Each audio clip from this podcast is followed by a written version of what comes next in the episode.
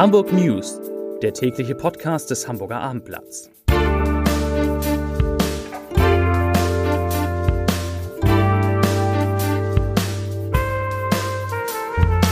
Moin, mein Name ist Lars Heider und heute geht es um ein Gespräch mit dem Bundeskanzler, mit Olaf Scholz, für das sich die Hörerinnen und Hörer dieses Podcasts und die Leserinnen und Leser des Hamburger Abendblatts ab sofort bewerben können. Wie das geht, verrate ich am Ende dieses Podcasts. Weitere Themen. Es gibt neue Blockadeversuche auf einem Flughafen in der Region. Es gibt keine Chance für Musik auf Hamburgs Bahnhöfen und die Polizei stoppt ein Drogentaxi. Dazu gleich mehr.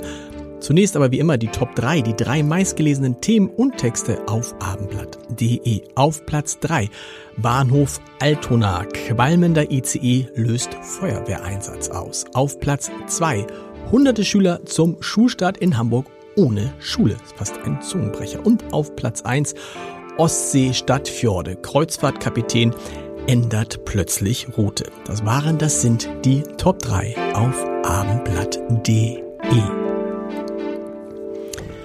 Mehrere Klimaaktivisten in Pinguinkostümen wollten heute Morgen den Flughafen auf Sylt blockieren. Gegen 8.15 Uhr haben Mitglieder der Gruppe am Boden bleiben versucht, sich Zugang zum Rollfeld zu verschaffen, indem sie einen Zaun durchschnitten und anschließend mit Fahrrädern und Inlinern herumfuhren und sich auf dem Gebiet verteilten. Flughafenmitarbeiter waren schnell an Ort und Stelle und konnten mehrere Aktivisten abführen. Die hatten es aber noch geschafft, Plakate und Schilder hochzuhalten. Auf einem stand Flugzeuge zu Altmetall. Auch Passanten versuchten am Morgen die Aktivisten festzuhalten und der Polizei zu übergeben. Insgesamt wurden 17 Personen festgenommen und kamen erstmal auf die Wache auf Sylt. Gegen 10.30 Uhr waren alle unbefugten Menschen vom Gelände des Flughafens dann wieder entfernt. Aber während der Dauer der ganzen Aktion musste der Flughafenbetrieb natürlich pausieren. Die Strecke Hamburg-Sylt, Sylt-Hamburg gehört zu den von Privatjets am meisten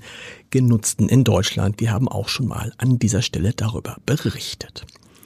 Der Polizei ist nach Abendinformationen erneut ein Drogentaxi ins Netz gegangen. Zivilfahnder stoppten am Osterbrookplatz in Hamm einen Carsharing-Wagen, der den Beamten zuvor aufgefallen war, weil jemand in das Fahrzeug einstieg, wenige Meter mitfuhr und dann wieder ausstieg. Das ist ein typisches Verhalten für ein sogenanntes Drogentaxi. In dem Wagen wurden die Beamten dann tatsächlich fündig. Abendblattinformationen zufolge entdeckten sie dort abgepacktes Marihuana, Kokain in sogenannten Eppendorfern, so werden Behältnisse aus der Labormedizin genannt, und eine größere Summe Bargeld. Der Fahrer des, man muss es ja immer noch sagen, mutmaßlichen Drogentaxis wurde vorläufig festgenommen und auch seine Wohnung in Billstedt wurde untersucht. Heute sollte er dem Haftrichter zugeführt werden.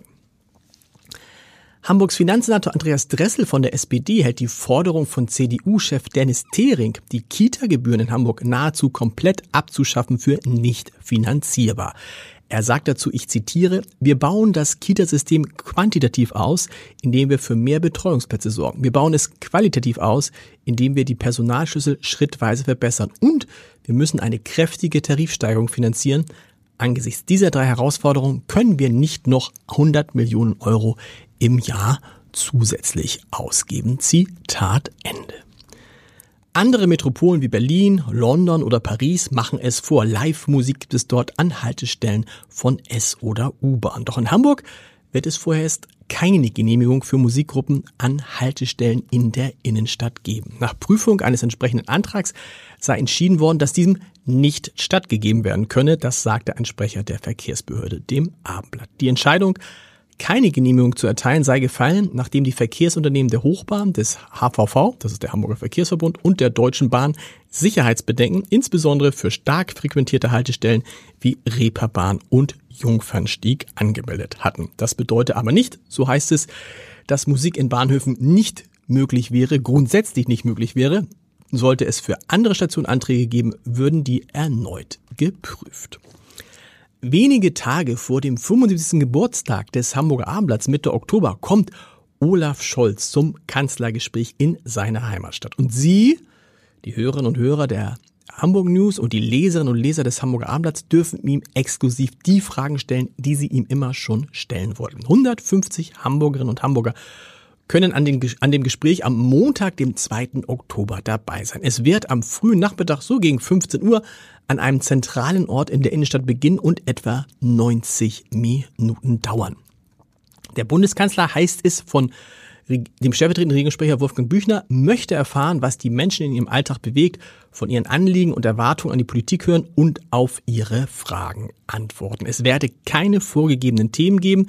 Diskutiert werden soll, was die Bürgerinnen und Bürger mitbringen. Wer dabei sein will, Achtung, sollte mindestens 16 Jahre alt sein und sich unter www.abendblatt.de slash Bundeskanzler bewerben. www.abendblatt.de slash Bundeskanzler. Wir brauchen da folgende Angaben. Vorname und Name, Alter, Geschlecht und eine E-Mail-Adresse. Alternativ eine Telefonnummer, aber E-Mail-Adresse wäre besser. Einsendeschluss ist der 6. August und unter allen Bewerberinnen und Bewerber werden 150 ausgelost und dann direkt mit allen Details benachrichtigt. Also, wenn Sie Lust haben, dabei zu sein, Sie sind herzlich eingeladen. www.abendblatt.de slash Bundeskanzler mit Olaf Scholz einen Nachmittag zu verbringen und ihm Fragen zu stellen und Antworten darauf zu bekommen. Das ist eine einmalige Gelegenheit. Also, viel Spaß dabei und wir hören uns am Montag wieder um 17 Uhr mit den Hamburg News. Bis dahin. Tschüss.